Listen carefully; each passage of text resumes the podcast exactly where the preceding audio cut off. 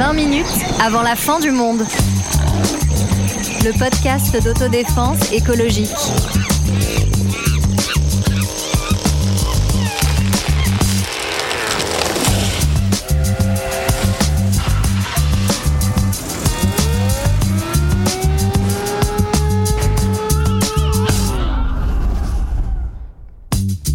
Bonjour, bonjour. Au menu du jour, une formule complète. Des lanceurs d'alerte, des associations et des journalistes muselés et menacés, l'inaction des autorités et le poids des lobbies et de la corruption, des instituts bidons et le chantage à l'activité économique. Le tout pour un problème à la fois local mais dont les causes renvoient à une chaîne de responsabilité éclatée et diffuse, pas toujours simple à démêler. Si je vous demande d'identifier quel est ce problème et que vous n'avez pas encore lu le titre de ce nouvel épisode, peut-être serez-vous tenté de répondre le climat ou le réchauffement ou plein d'autres questions écologiques et vous auriez raison. Aujourd'hui, nous parlons des algues vertes. En parler en 2020, c'est nous mettre collectivement en garde car l'histoire des algues vertes, comme tout scandale écologique, peut nous aider à comprendre quelque chose du moment qu'on est en train de vivre. Salut Sarah. Salut Antoine. Salut Marlène. Salut. Quand est-ce que vous avez entendu parler pour la première fois de ces fameuses algues vertes eh bien, écoute, moi, pour être très honnête, je me souviens pas bien d'un moment précis. Euh, je sais que, voilà, plutôt à la radio, je pense, on entendait euh, des petites émissions, des petites actus euh, là-dessus. Et pour être très honnête, avant de préparer ce podcast, je m'étais jamais penchée vraiment dessus. C'est-à-dire que j'avais compris qu'il y avait un truc qui allait pas et qui faisait un peu scandale, mais j'avais pas vraiment compris quoi. Et je suis très heureuse qu'on puisse le re-raconter euh, ici parce que je pense que c'est très important et très intéressant pour euh, pour comprendre euh, ouais certains scandales et comment fonctionne de temps en temps un peu mal euh, notre société. Tu mangeais des omelettes aux algues vertes sans te poser de questions. Exactement. Et toi, et toi Marlène Moi, j'en ai entendu parler de manière un peu plus classique pendant un cours de géographie sur le modèle agricole breton, ce qui peut être surprenant Oh, euh, un- on y pense. va, on va mais revenir sur cette question. Voilà, on va y revenir. On va voir qu'il y a un lien euh, fondamental avec euh, l'agriculture en Bretagne. Vous mentez, Marlène, vous mentez. Euh, moi, je vivais, euh, je vivais à Nantes euh, à l'époque et je pense que c'est grâce à Ouest France, Mm. euh, comme on en parlait sur les plages. Et j'étais ado à l'époque, il y avait quelque chose d'hyper flippant de savoir que marchant sur une plage, il y avait des algues qui pouvaient tuer. Et depuis, chaque fois qu'il y a des algues vertes sur une plage, Je dirais un euh, mauvais bah, je- scénario de film voilà. d'horreur. C'est Je regarde ça Les toujours algues tueuses. avec un œil suspicieux. Alors, les algues vertes, concrètement, qu'est-ce que c'est? Alors, euh, les algues vertes, Antoine, ça existe depuis toujours en fait. Bah, hein. c'est toujours vert les algues, je sais pas. Enfin, Déjà, c'est bref, vert. Oui, c'est truc dans la mer des là. algues roses, merci de- merci. comme toutes les plantes, ça existe depuis toujours. Euh, mais euh, au début des années 60 et surtout au début des années 70, on a commencé à avoir énormément d'algues Ouais. vertes se déposer sur les plages, D'accord. Euh, notamment euh, à, à Saint-Michel-en-Grève, près de Lannion, dans les Côtes d'Armor. hein. On est en Bretagne Nord pour euh, placer les gens. Je sais que Marlène aime bien que C'est très on précis. soit Très important. précis en termes de, de géographie. Euh, et donc, c'est en 71 qu'on va avoir une première délibération municipale qui va dire il y a un problème, il y a énormément d'algues vertes sur nos Et plages ça pue. et, et ça sent très, très, très mauvais. Ouais, c'est vrai, il paraît que ça sent pas et donc euh, voilà une question bah, pourquoi d'un coup en fait on, on- on a eu euh, ces énormes quantités d'algues vertes qui se déposaient sur les plages ce qui n'était pas le cas euh, avant Et bah du coup, on en revient à ce fameux euh, modèle agricole breton. Et oui, Alors, dis-nous, Marlène. La Bretagne, en fait, a été élue, quelle chance, euh, cette p- pauvre région Bretagne, qui était justement extrêmement pauvre à la sortie de la guerre, Ouais. a été choisie pour être, euh, bah, enfin, par l'État, pour être une région de, de développement intense agricole. Donc là où on a balancé euh, énormément de fertilisants euh, partout, euh, euh, développé l'élevage, etc. Et en fait, tous ces fertilisants, et notamment euh, l'utilisation euh, d'azote et de phosphate, Ouais. en euh, allant dans les terres et en ruisselant, en fait, dans le sol, ça forme ce qu'on appelle des nitrates. D'accord. Et le nitrate finit par ruisseler donc dans euh, les rivières et aller jusqu'à la mer. Et le nitrate, bah, tout simplement, c'est un super fertilisant. Donc on s'en sert pour faire pousser les plantes. Et ça fait pas que pousser que des plantes dans la mer, ça fait aussi pousser plein d'algues.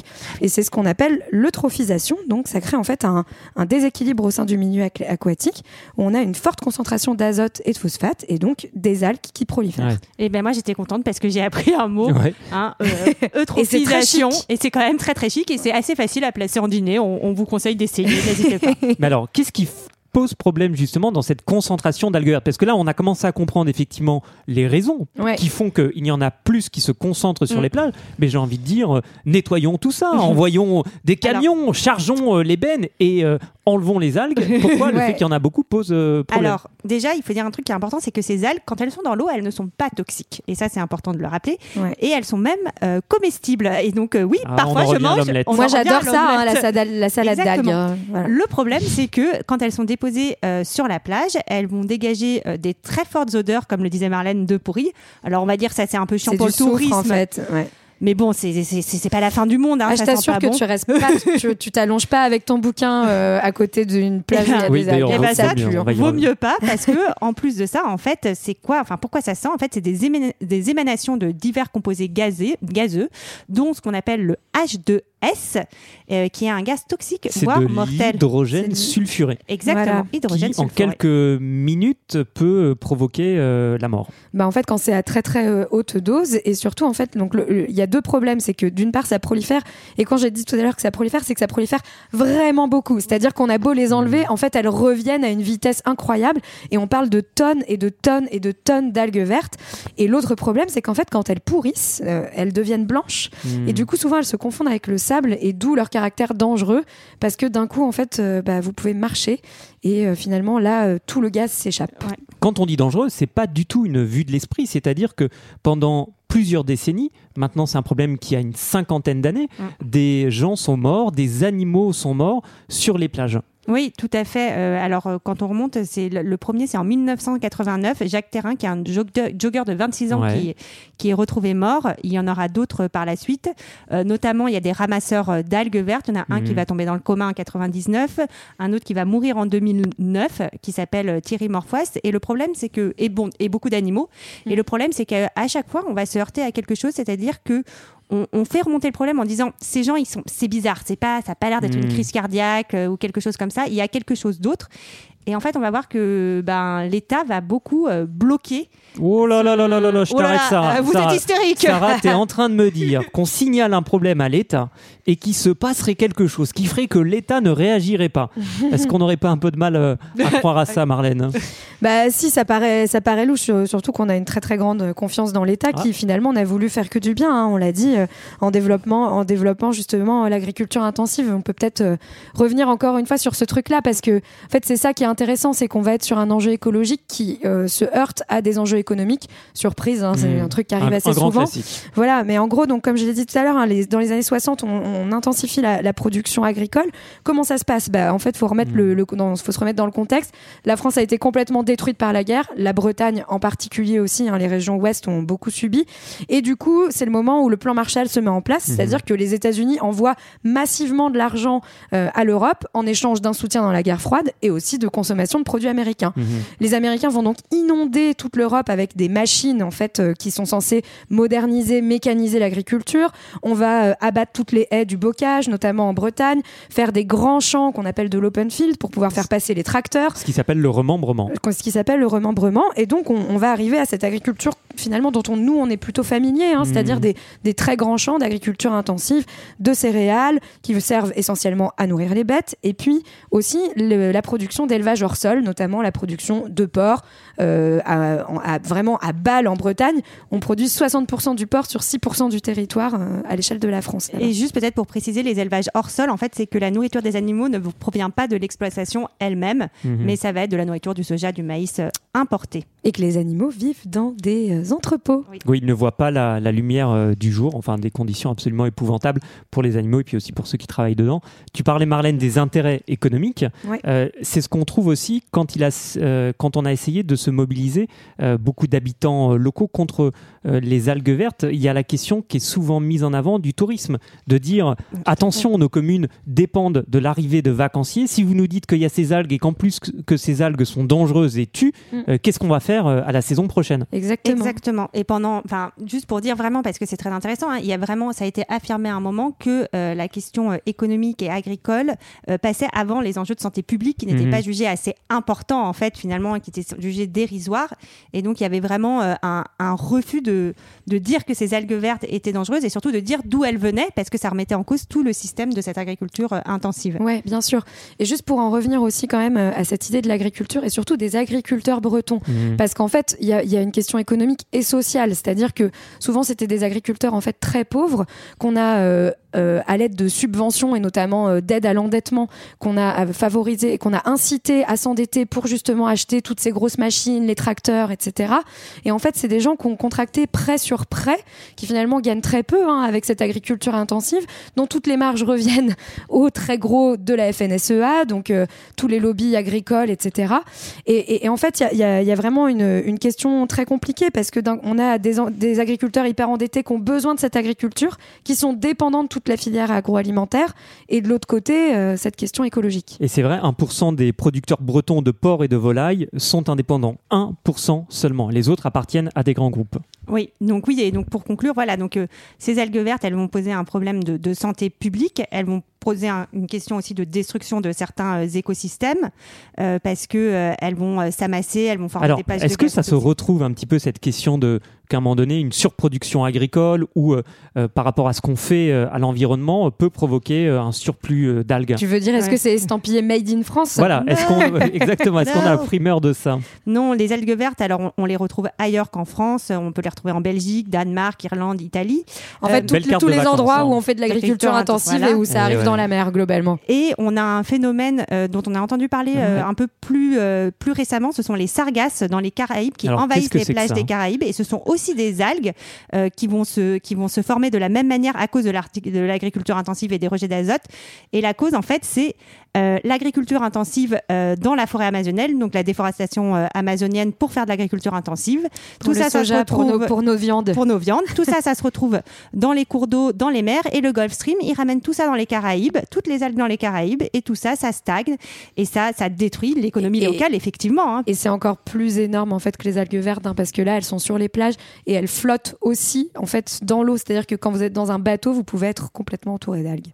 Retour en Bretagne, on va écouter un extrait que je trouve très touchant à propos de la mort de Thierry Morfois, donc qui était ce travailleur chargé de transporter euh, des algues vertes.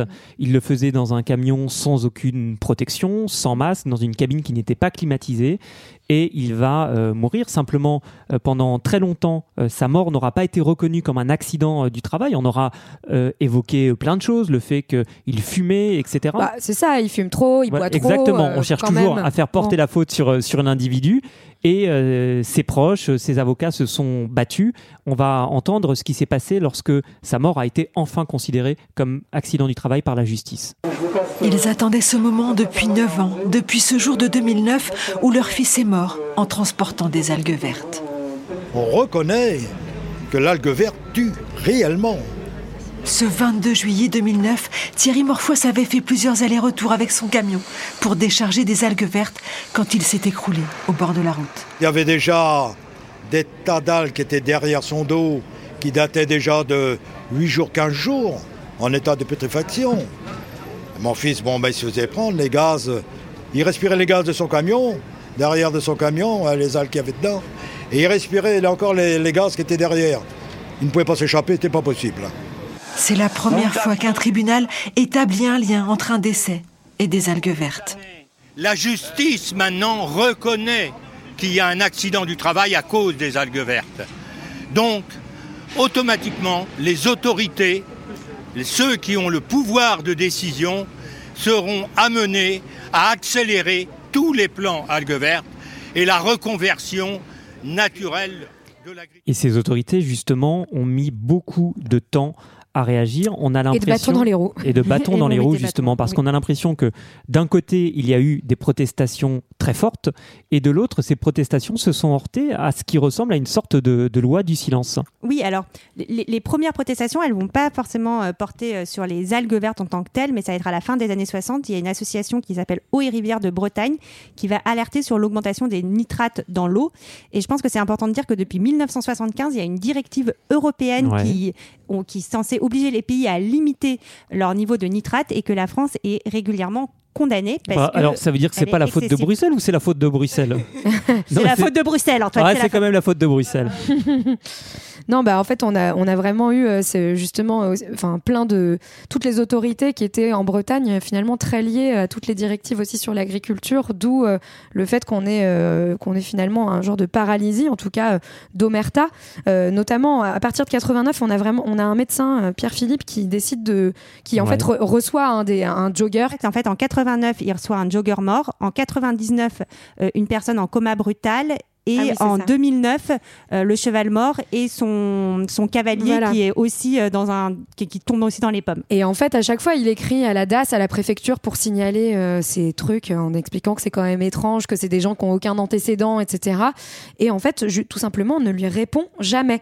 Et Donc, il, y a- signale des, des cas graves et il n'y a absolument Et aucune donc, réponse. euh, il essaye d'avoir des réponses, il en a pas. Puis aussi, il demande des autopsies qui, en fait, Mhm. n'ont pas lieu ou dont on, ne lui, dont on ne lui envoie jamais les résultats. Ça commence voilà, à des choses un peu film américain, quoi. ton histoire, Marlène. Là. Exactement, il y a Et beaucoup de Bah, suspense. C'est c'est ce qu'on appelle, hein, quand même, on va dire le mot, c'est un véritable lanceur d'alerte, euh, Ouais. ce monsieur, et qui va donc se, se heurter euh, au silence de, de l'État et qui va finalement, euh, donc euh, en 2009, euh, justement, euh, après euh, la mort du cheval et le, le- le coma du jogger, euh, il va décider d'aller parler à la presse et d'essayer de mobiliser en fait les associations écologiques nationales parce que au local, ça, n'avait pas assez de puissance à cette époque.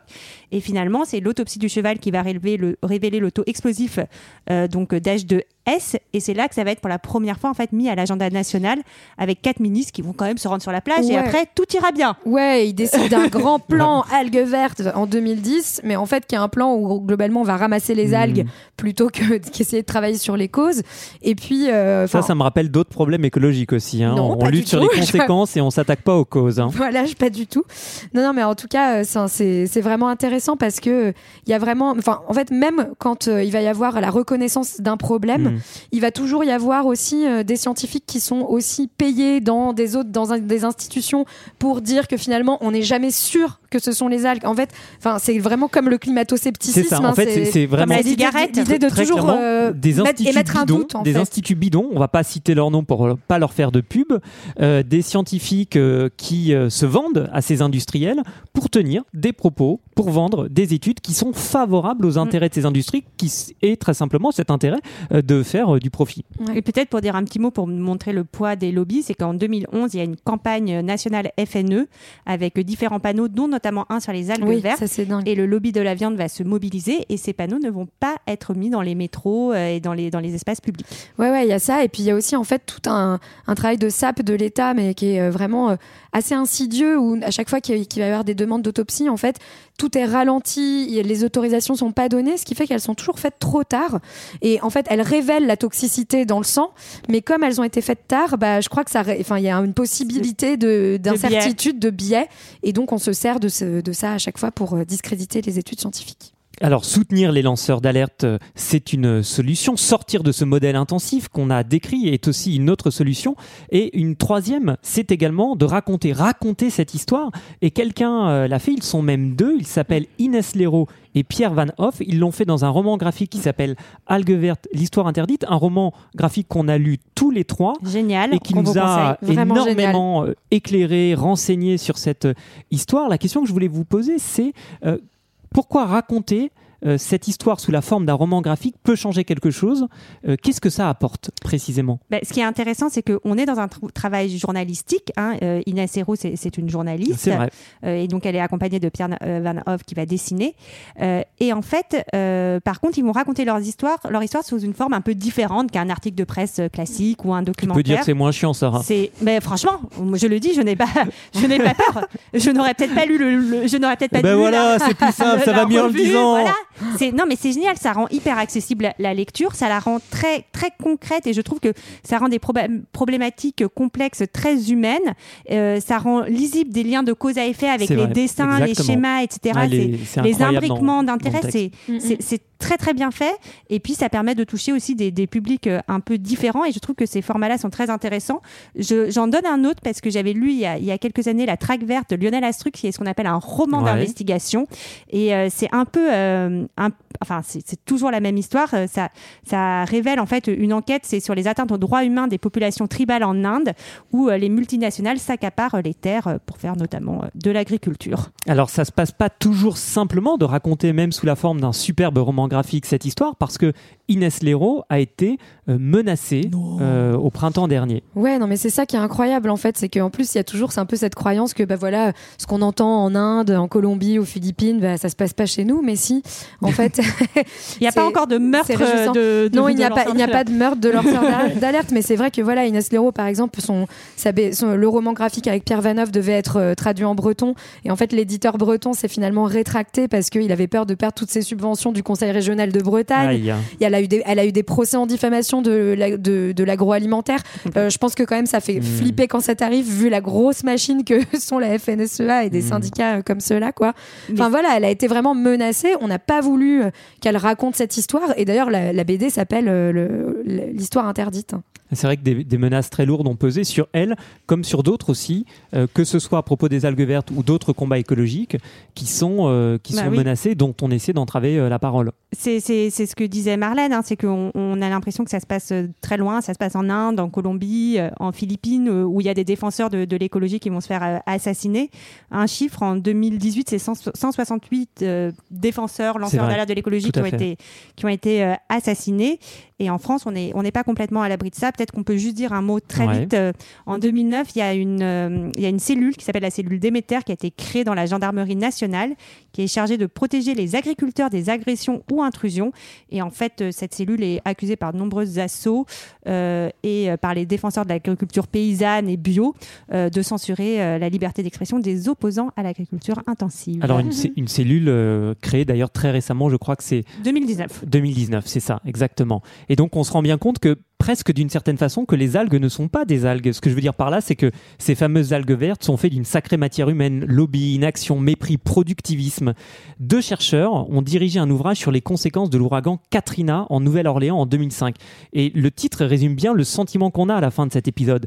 There is no such thing as a natural disaster. Notez l'accent anglais. Un désastre naturel, ça n'existe pas.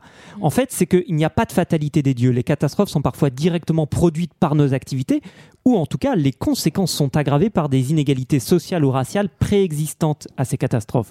Pour Katrina, ce sont les femmes, les personnes racisées, les personnes âgées qui en ont été les principales victimes. Donc agir contre la cause de ces inégalités, c'est amoindrir la violence des catastrophes que nous aurons à affronter. Et pour ça, j'ai l'impression qu'on a encore pas mal de boulot et quelques épisodes devant nous. Allez, c'est parti au boulot. les Allez, en avant Ciao Ouais, Au revoir Salut. tout le monde.